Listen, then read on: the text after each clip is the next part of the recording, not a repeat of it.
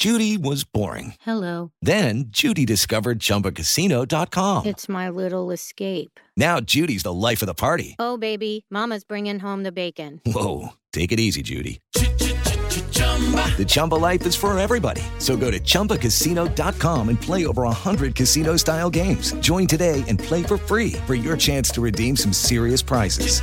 chumba ChumbaCasino.com. No purchase necessary. Void where prohibited by law. 18 plus terms and conditions apply. See website for details. Agora na Jovem Pan, Sociedade, Sociedade, Sociedade Digital. Com Carlos Aros e André Miceli. Opa! No ar, Sociedade Digital para todo o Brasil, pela Rede Jovem Pan e também com imagens pelo YouTube, no canal Jovem Pan News. E claro, se você não está nos acompanhando pelo rádio, não está nos acompanhando pelo YouTube, é porque você está nos ouvindo em podcast. Tem também Sociedade Digital em podcast, é só procurar o seu agregador preferido. Esta é a ponte aérea mais tecnológica do rádio. Mas hoje não é uma ponte aérea, estamos aqui à distância, o quê? De um computador que nos separa. E aí, André Miceli, tudo bem? Tudo bem, não, não é uma ponte aérea quase que por acaso, né? Quase Porque por acaso. Até uma hora atrás ainda teria que ser via ponte aérea de verdade, né? É. E, e aí a, a frase célebre, eu já tuitei, mas é, é importante repetir. Por favor, a frase que você me disse dentro do avião. Porque nós estávamos conversando sobre o sociedade. Fechando sobre a pauta. Fechando a pauta, definindo o que a gente ia falar. E aí eu falei pro Aros que internet dentro do avião é a coisa mais legal que inventaram desde a internet fora do avião. Perfeito. É isso. É isso. E ela pede pro controle remoto. Bom, é o seguinte, o que que nós vamos falar ah, neste programa? Semana passada nós falamos sobre muitas novidades e tendências, enfim, falamos sobre CES, mas rolou um debate depois do programa, né, ao longo da semana que a gente assistiu, porque por mais que muita coisa tenha sido apresentada na CES, ficou aquela sensação de que, pô, peraí, tá, tá faltando um algo mais. E, em paralelo, a discussão correndo sobre ah, o 5G, ao mesmo tempo ah, em que aqui no Brasil a gente sabe que a projeção era 2021, mas aí já numa entrevista o ministro sinalizou 2022. Então a coisa está ficando cada vez mais longe. Nós chegamos à conclusão de que ah, precisamos falar sobre o quanto a política está afetando a tecnologia. Isso não é só aqui no Brasil, é no mundo todo. E aí, a gente separou alguns assuntos que estão quentes aí dessa semana, que mostram para nós ah, que de fato existe essa interferência, que ah, as decisões no âmbito político pode parecer uma obviedade, mas quando a gente olha dentro do, do, do cenário ali, com as peças dispostas sobre o, o tabuleiro, fica mais fácil da gente entender de onde para onde as coisas estão caminhando. Ah, e aí, ah, o jogo político define ou indefine, em alguns casos, o, o caminho, o avanço tecnológico. Esse é o nosso papo de hoje neste Sociedade Digital. É isso que estava combinado enquanto você estava no avião? É isso, é isso sim. Precisamos entender para onde essas peças estão se mexendo, porque, em última instância, isso muda a nossa vida, Claro. muda a maneira que a gente pensa os nossos negócios, muda a maneira que a gente enxerga e usa a tecnologia. Então, não é, não é mais um impacto marginal essa relação entre tecnologia e política. Evidentemente, sempre em um uma determinada instância houve essa relação, só que agora, quando a gente enxerga a tecnologia de forma pervasiva, a gente precisa debatê-la de- nesse formato é, sob a luz da política. Então é fundamental que essa discussão exista para que as pessoas, de alguma maneira, dialoguem e, e tentem entender o rumo que as coisas estão tomando para se antecipar. Quanto mais a gente antecipa essas tendências, mais bem preparado vamos estar para lidar com elas e, e administrar os nossos negócios e a nossa vida. Pro brasileiro, o que fica, eu até comentei isso esses dias no Jornal da Manhã, é aquela sensação de que tá rolando uma festa e a gente não foi convidado, né?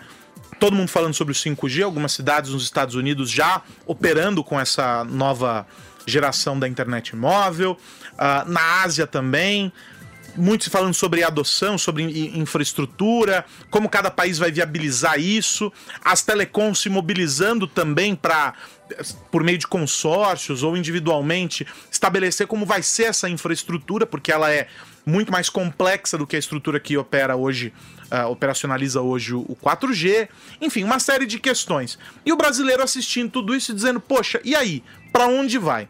No ano passado, você vai se lembrar, se não se lembra, é só correr aqui uh, no feed e buscar uh, os programas do ano passado. Nós falamos sobre o 5G e sobre os atrasos. À época se discutia o quanto o governo brasileiro não estava interessado em incomodar os Estados Unidos ou contrariar os Estados Unidos, selando negócio com a Huawei, que é uma empresa chinesa. Talvez a, a maior uh, provedora aí dessa tecnologia para viabilizar o 5G. Qual foi a, a, a resposta oficial a respeito? A Anatel que ainda está analisando formatos de leilões, tecnicidades, e por isso não tomou uma decisão. Tudo isso foi empurrado e o leilão que deveria acontecer nesse ano, lá no começo do ano passado se falou sobre fazer um leilão no começo de 2020, ele foi agora para o começo de 2021, mas também nada definido. Uh, no meio desse cenário todo, surge a notícia nesta semana né, de que os Estados Unidos estão pressionando o Reino Unido, um parceiro estratégico, um parceiro de longa data, para que não é, consolide uh, contratos, não feche negócios com quem? Com a Huawei. E aí isso é uma pressão econômica que os Estados Unidos fazem por meio do Trump, claro, uh, e pelo, pelo interesse que ele tem nessa guerra comercial com os chineses, uh, ah, para dizer, olha assim, olha só, os meus aliados não vão adotar a sua tecnologia. Se forem adotar, vai ser uma tecnologia americana ou de algum outro país que não esteja nessa pendenga. Basicamente isso. Como os americanos estão um pouco atrasados nessa história, os chineses estão bem adiantados, não tem ninguém aí no meio do jogo que poderia entrar nessa história, os chineses ainda têm uma leve vantagem, porque todo mundo quer entrar na festa do 5G. Mas aí o Reino Unido se vê também nesse mesmo cenário que o Brasil não querer inviabilizar, e aí no caso do Reino Unido, com relações históricas muito mais fortes claro. né, e sólidas do que os brasileiros, que só adotaram esse posicionamento muito mais aguerrido aí ao lado do Donald Trump, agora no, no, nessa gestão atual. E aí fica aquela, aquela, uh, aquela sinuca de bico. E aí? Faço o processo de, de, de é, efetivação do negócio com a Huawei caminhar para poder implementar essa jossa aqui, fazer minha indústria crescer e, e toda a história rodar, ou fico esperando uma definição dos Estados Unidos? É nesse ponto que a, a política inviabiliza o desenvolvimento tecnológico. Para eu fechar aqui a minha fala, alguns analistas, e eu conversei com alguns nas últimas semanas a respeito disso, dizem que, uh, do ponto de vista de investimentos ou mesmo de benefícios financeiros trazidos por meio da aplicação do 5G. A gente falou há um tempo atrás sobre indústria e os números todos. Tem algumas contas aí de alguns trilhões de dólares de, de, de impacto, né, de geração de receita para a economia global. Uh, eles dizem assim: tanto faz ser daqui a um ano ou daqui a uma semana. A gente não vai perder tanta coisa assim.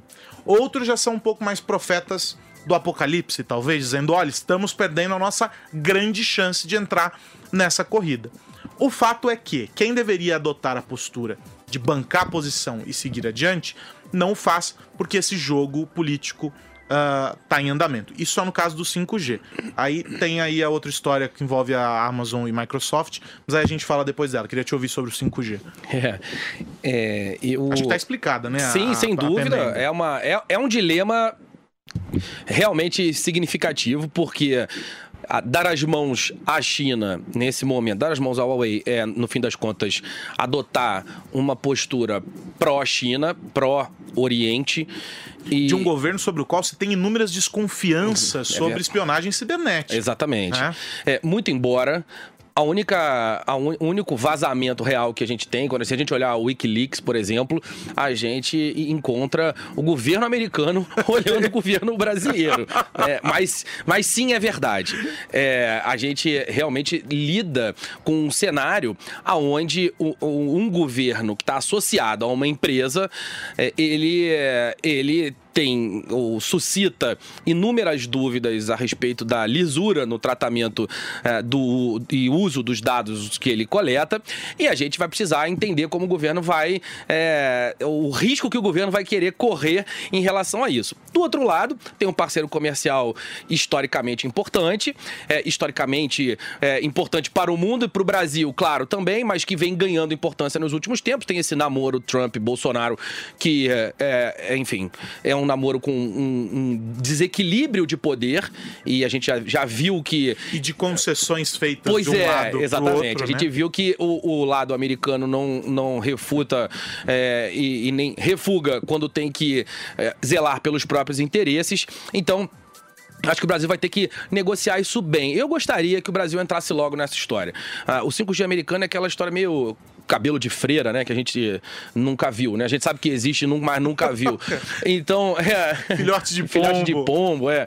E, é, então, não, velho. Então, essa, essa é, essa- essas coisas, essas coisas, enfim, me, me dão um pouco de angústia. É, porque, independentemente do Brasil, se a gente olhar o, o longo prazo, eu acho realmente que entrar daqui a um ano ou daqui a uma semana pode não gerar tanta diferença. Mas, se a gente acredita que vai existir um benefício gerado para a sociedade, quanto antes a gente entrar, mais cedo também a gente gera esse benefício. A gente vai ter uma conexão mais estável, uma conexão com mais performance e os negócios que vão surgir a partir dali vão gerar valor para a sociedade através de impostos e de benefícios, benefícios através do uso das- dessas próprias soluções.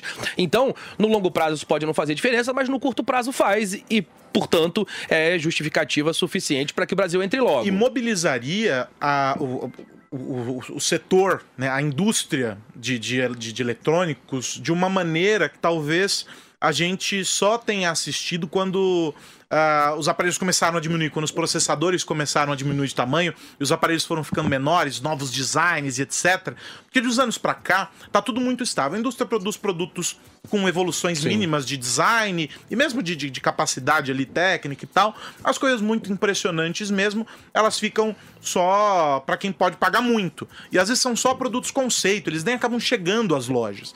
O 5G é a chance real de a gente materializar aquilo que nos livros a gente sabe que é a chamada internet das coisas.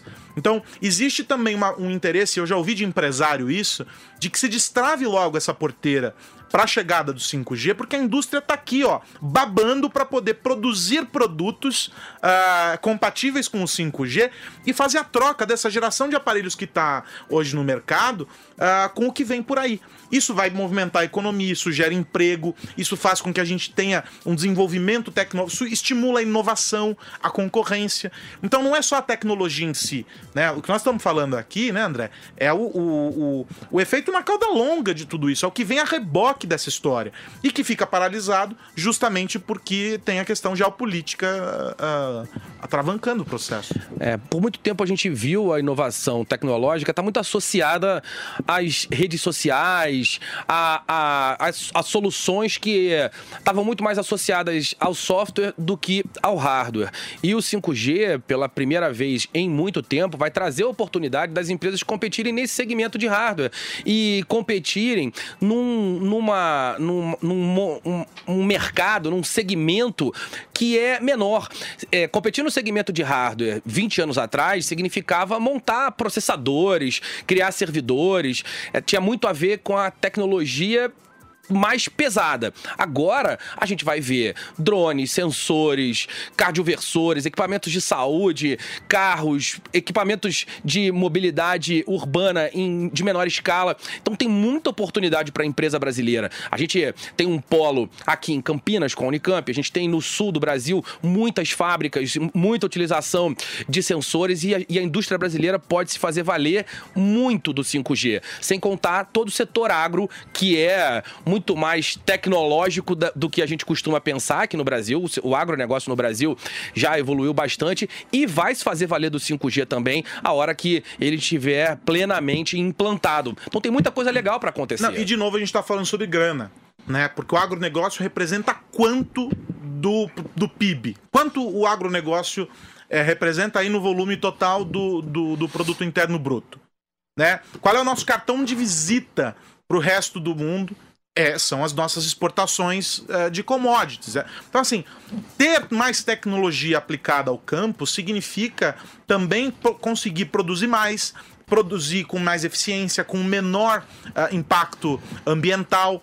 Então, a gente tem um cenário em que nós estamos falando sobre uma tecnologia que lá em cima envolve toda uma burocracia que a gente já sabe que é vai envolver uma burocracia que é peculiar ao Brasil, é inerente à existência do país, mas que está sendo travado antes mesmo de chegar na situação de homologar produto, que vai demorar uma barbaridade, antes de, uh, de a gente começar a fazer as instalações, testar a compatibilidade de tudo isso. Então, esse é um cenário bastante complexo. Tudo indica que o Brasil não vai romper essa fronteira. Né? E o que eu tenho escutado muito é o seguinte: vai se esperar até o último minuto, até que se possa ter um cenário em que não esteja a bola toda na mão de um único jogador para que esse leilão aconteça, para que se defina quem são os parceiros comerciais da, da chegada do, do, do 5G aqui no Brasil. Tudo indica também que existirá Uh, por parte de outros parceiros dos Estados Unidos, e aí o Reino Unido talvez o maior deles, o mesmo movimento, a mesma, o mesmo desinteresse em uh, contrariar a vontade do que do, do, dos Estados Unidos. E aí isso, de um lado, uh, é bom porque as, significa que as relações ali estão sólidas entre esses parceiros e está todo mundo alinhado, né? Aquela história estamos todos alinhados. Do outro lado é ruim por quê? Porque aí a gente começa a ter uh, uma bifurcação nessa história. Quando tá todo mundo caminhando e você tem uh, uh, em escala global essa tecnologia sendo eh, eh, permeada aí, sendo inserida em todos os contextos, tá todo mundo falando a mesma língua.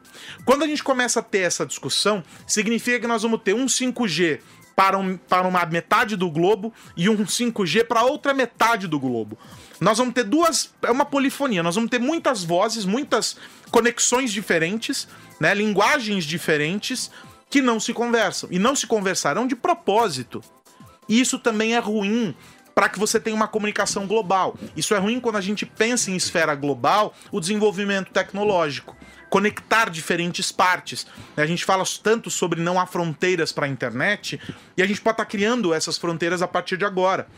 É, porque a gente vai dificultar que um fabricante crie um produto único que converse com tudo. Sabe a tomadinha? Que todo mundo reclama a tomada do. O, tomada não, o, o cabo, né? De, de, de, de, celular mesmo, que a Apple ah, tem o Lightning. A Apple tem o padrão dela e o mini USB é o de todo o resto do mundo. Pô, mas podia ter um carregador só para todo mundo, seria muito mais fácil. Por que, que a Apple não faz isso? Porque ela ganha dinheiro desta forma. É, nesse caso é o inverso. Para quem fabricará a tomada, vai ficar mais caro, porque em vez de fabricar uma, que é um exemplo metafórico, não é a tomada que se trata, mas o cara vai ter que fabricar duas, que conversa com metade do globo e outra que conversa com a outra metade. É muito mais custoso. Então essa guerra ela tem uma, uma desvantagem sobre esse aspecto. E uma outra desvantagem que eu vejo é que está se permitindo, e aí também entra no, no contexto geopolítico, e aí olhando como Ocidente essa história. Né? Não estou dizendo que seja que defenda um lado ou outro, mas se a gente olhar com a perspectiva de quem está do nosso lado uh, do, do, do, do, planeta, uh, está se permitindo aos países asiáticos, leia-se, China, uh, que caminhem e desenvolvam tecnologias que criem e ocupem espaços dentro desse segmento que antes eram ocupados ou eram dominados por quem? Pelos americanos. Há uma perda de espaço. Procure quais são as principais empresas em alguns setores hoje dentro do mundo tecnológico. São chinesas. Qual foi o aplicativo mais baixado do ano passado? Um aplicativo chinês chamado TikTok. Qual é a maior. Quem passou a, a, a Apple em venda de, de smartphones? E por aí vai. Então, eu acho que está se abrindo um espaço aí para pro, os chineses que os Estados Unidos não, não, não, não, tem, não tinham ou não teriam interesse em perder, né? É, a, a gente. A, a, grande questão é que a gente não sabe qual o impacto real disso numa economia como, como a do Brasil. Ainda mais com, considerando um governo que tem ideias mais alinhadas ao governo americano nesse formato atual, nessa configuração Bolsonaro-Trump. É muito mais natural a gente imaginar parcerias comerciais, ainda que com esse desequilíbrio de poder entre o Brasil e os Estados Unidos, do que entre o Brasil e a China. O Brasil vai ter ter que. Ele não vai conseguir ser a Suíça nesse momento e, e é, ser um absolutamente isonômico em relação a às suas, é às suas decisões, mas a, a gente vai precisar ser habilidoso o suficiente para conseguir negociar com os dois lados, porque, é, sim, a- se houver uma guerra de padrões, é sempre ruim. Se houver, nesse caso, pior ainda, porque a gente está falando de uma tecnologia que realmente tem o potencial de, de mudar muito do- do- muitos dos negócios que existem no mundo. A, a gente vive um momento de muitas modificações, porque a gente é, pode observar duas grandes forças pressionando o mercado com mais intensidade do que costumavam pressionar. Uma, as das tecnologias, que vêm é, cada vez mais adotando, se- se- sendo adotadas e descartadas com mais velocidade. Então a gente percebe essas inserções tecnológicas acontecendo com uma forma diferente da que vinha acontecendo até então. E do outro lado, mudanças sociais muito importantes também. Então, os modelos de polarização política, o envelhecimento populacional, todos os movimentos de igualdade, tudo isso pressiona o mercado, hum, tanto no que diz respeito à produção, quanto no que diz respeito ao modelo de vendas e de comunicação. Então, essas duas forças pressionando o mercado obrigam que as empresas eh, reajam mais rapidamente. Se houver uma guerra de padrões, essa velocidade naturalmente diminui, porque a gente vai precisar desenvolver tudo em dobro, porque vai precisar testar a é contabilidade, maior. é tudo maior. É mais ou menos o que aconteceu com o próprio Trump, quando colocou a China numa blacklist e obrigou a Alphabet, dona da Google, a travar a venda de Android para os chineses. Isso fez com que ah, os chineses, e especificamente a Huawei, eh, colocassem um sistema operacional inteiro em desenvolvimento. Nesse momento que a gente vai ver uma profusão de equipamentos sendo conectados em função do 5G, ter um novo sistema operacional chinês significa que muito em breve, se nada for feito, o sistema operacional mais utilizado do mundo não vai ser americano pela primeira vez. O que pra gente vai representar uma nova curva de aprendizagem, mais investimentos em desenvolvimento e menor custo, e desculpa, menor tempo é, para colocar, maior tempo para colocar essas soluções no mercado, porque hoje em dia a gente desenvolve duas vezes, desenvolve para iOS desenvolve para Android, vai passar a desenvolver três vezes, porque vai ter o sistema operacional ah, chinês. Então tudo fica mais lento e quem perde com isso é o próprio mercado. É claro que uma hegemonia também não é saudável, mas é, eu torço para que essa disputa seja inteligente o suficiente para que pelo menos não haja dois padrões, que sejam competidores diferentes, mas que eles, eles se, é, se entendam em relação ao padrão que vai ser É, o que utilizado. não pode acontecer, por exemplo, é que se tenha. E, e também não é do interesse das plataformas, né? Veja, mesmo no caso das empresas eh, chinesas, não é interessante que se tenha a- um novo sistema operacional chinês dominando o mercado, rivalizando com o Android e com o iOS, que seja. Ah, e que as aplicações que rodam em Android e iOS não rodem nesse sistema. O grande interesse da população é que sim, exista esse terceiro sistema, que seja uma, uma, uma opção viável e interessante, ah, e que tudo que você tem ah, no Android ou no iOS exista como opção. Vale lembrar que o fim do Windows Phone, por exemplo, aconteceu. Aconteceria naturalmente, mas foi abreviado fortemente ah, porque era incompatível com o resto do mundo. Exatamente. A Microsoft, à época, falava só ah, o Bill Gates. Não existia uma. Né, não se conectava com o resto do mundo. E aí o, o- o Windows Phone morreu. Deus o tenha. E aí a gente tem uma, uma, uma, uma situação ah, difícil para enfrentar aí. Um outro caso que a gente tem alguns minutos para falar. ah, e que nós tratamos aqui ah, há algum tempo atrás, erramos a nossa previsão, embora certos na análise das entregas, é a história ah, desse contrato com o Pentágono, a nuvem de segurança aí do, do, do governo dos Estados Unidos, Microsoft e, e, e Amazon, desculpe, na disputa. A Microsoft venceu, ninguém imaginava, porque a Amazon, enfim, tem a AWS e tudo mais, embora a Azure, né, que é a, a, a nuvem da Microsoft não seja de maneira nenhuma ruim, eh, entrega claro. tanto quanto, mas tem toda uma expertise, aquela coisa de Amazon. A Amazon foi passada para trás, o governo fechou o contrato, 10 bi, né? 10 bi. com o- a Microsoft. Aí Jeff Bezos resolveu dizer o quê? Colocaram água no meu chopp. E está agora na justiça brigando com o governo para que o contrato seja cancelado e a disputa aconteça novamente, porque ele diz que o Trump interferiu pessoalmente nessa disputa, porque ele tem uma. Uma Uma rixa uma pessoal. rixa, né? é, alguma questão ali com, com a Amazon.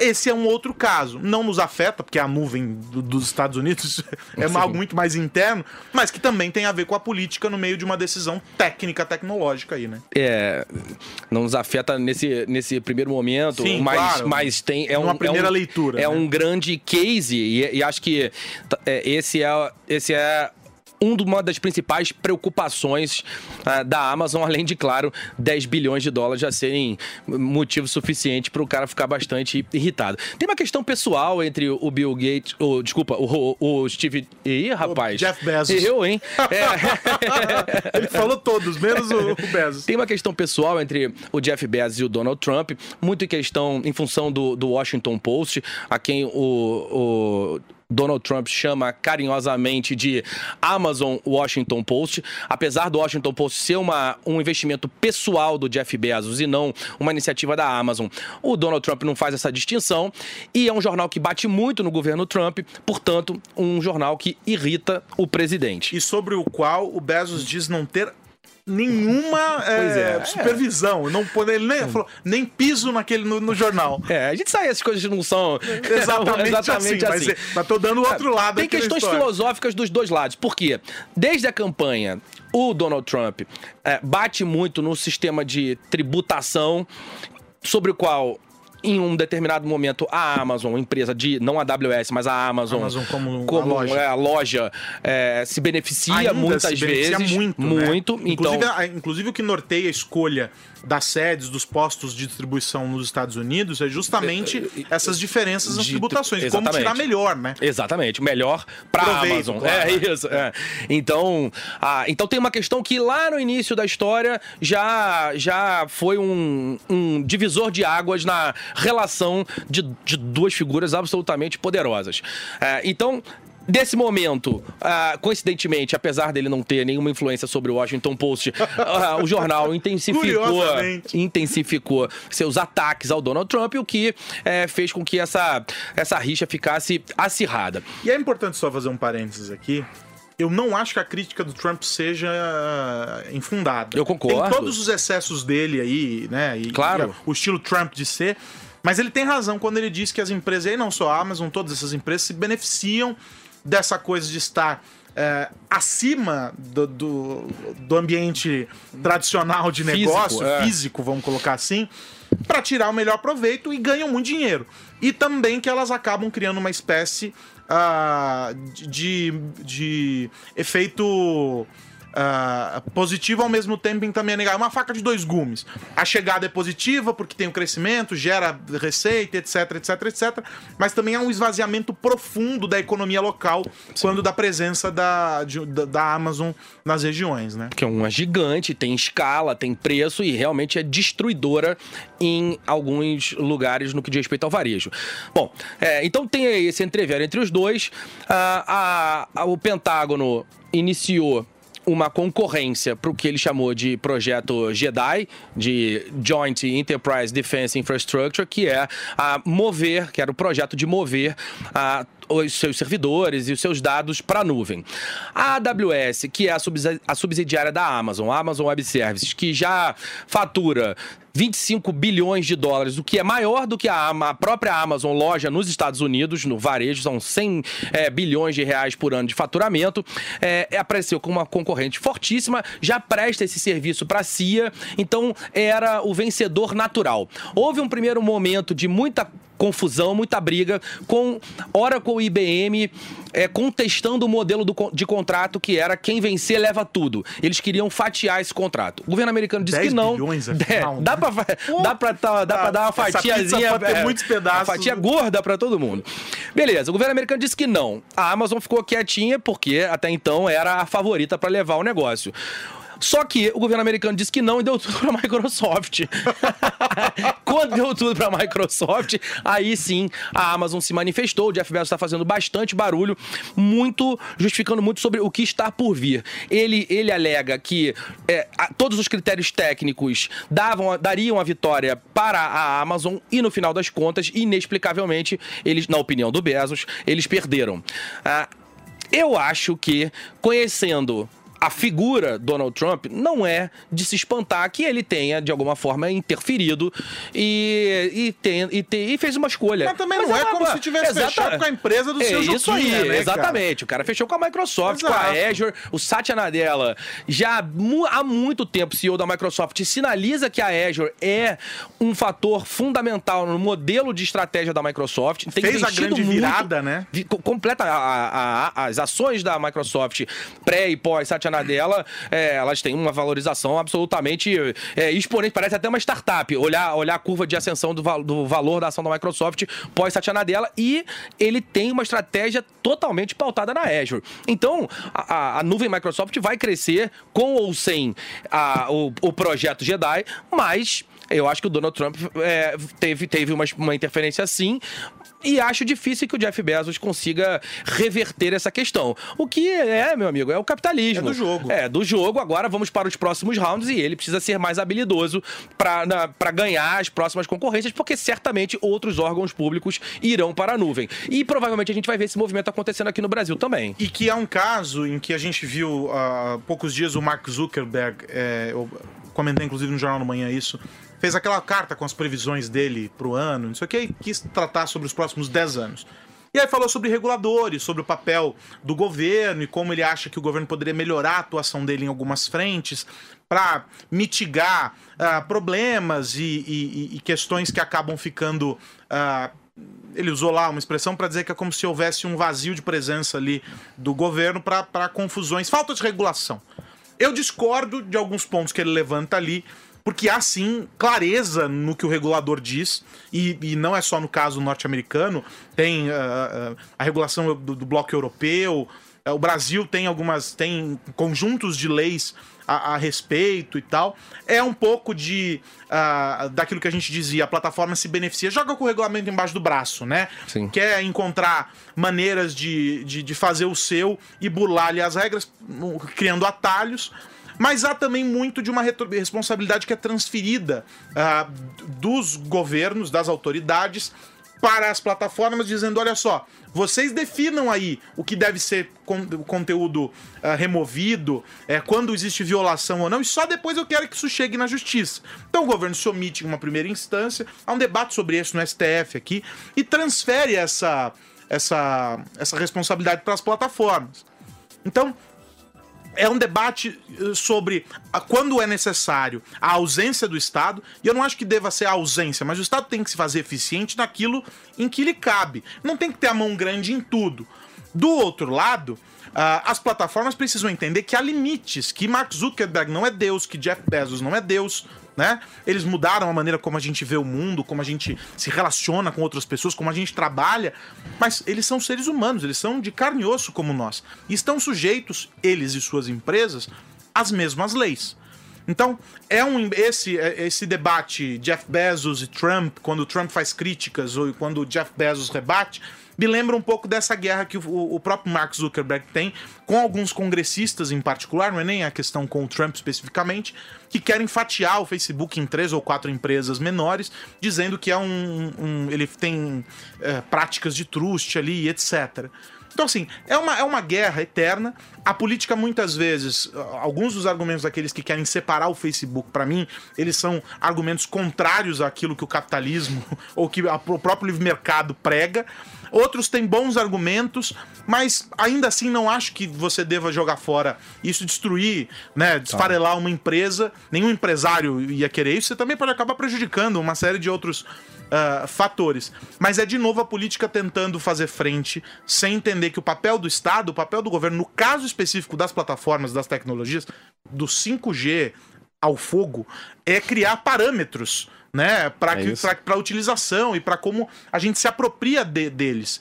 Ah, não é dizer ah, como é, e em que momento os caras devem é, inovar ou onde investir. Não, não se trata de, de querer é, pegar a inovação de mãos dadas e dizer, dizer venha cá que eu vou te mostrar o caminho. O legislador não é esse cara. O legislador cria parâmetros. E muitas vezes nesse jogo político e, e também econômico, a, a inovação, o, próprio avanço em pesquisas do, do ponto de vista de saúde e por aí vai, nós falamos sobre o agronegócio aqui, acaba ficando ah, de lado e severamente prejudicado.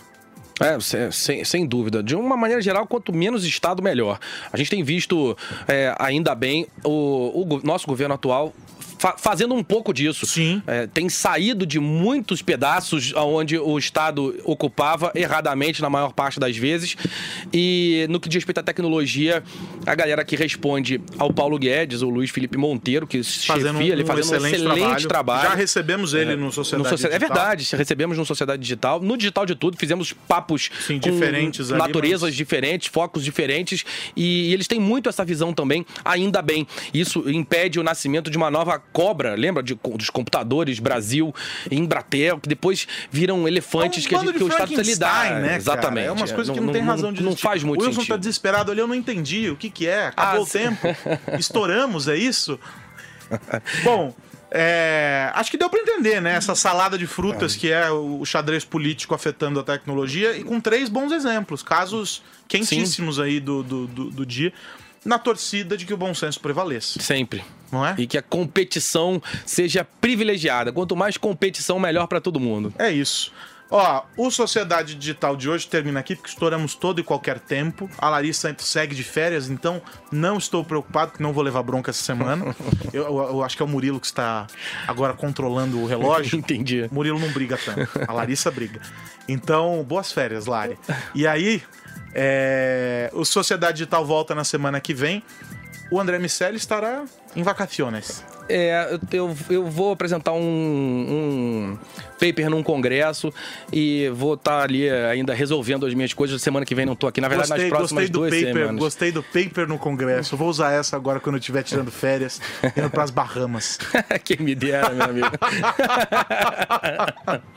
tá certo. Então, bom trabalho pra você lá. E o Sociedade Digital volta na semana que vem. Você nos acompanha é, em vídeo pelo canal da Jovem Pan no YouTube, no Jovem Pan News, e também procurando lá por Sociedade Digital no seu agregador de podcasts. Sociedade Digital, você encontra esta duplinha aqui. Um abraço, André Miceli. Um abraço pra você, pra todo mundo que nos ouve e assiste também. É isso. Até a semana que vem. Tchau! Você ouviu Sociedade Digital com Carlos Aros e André Miceli.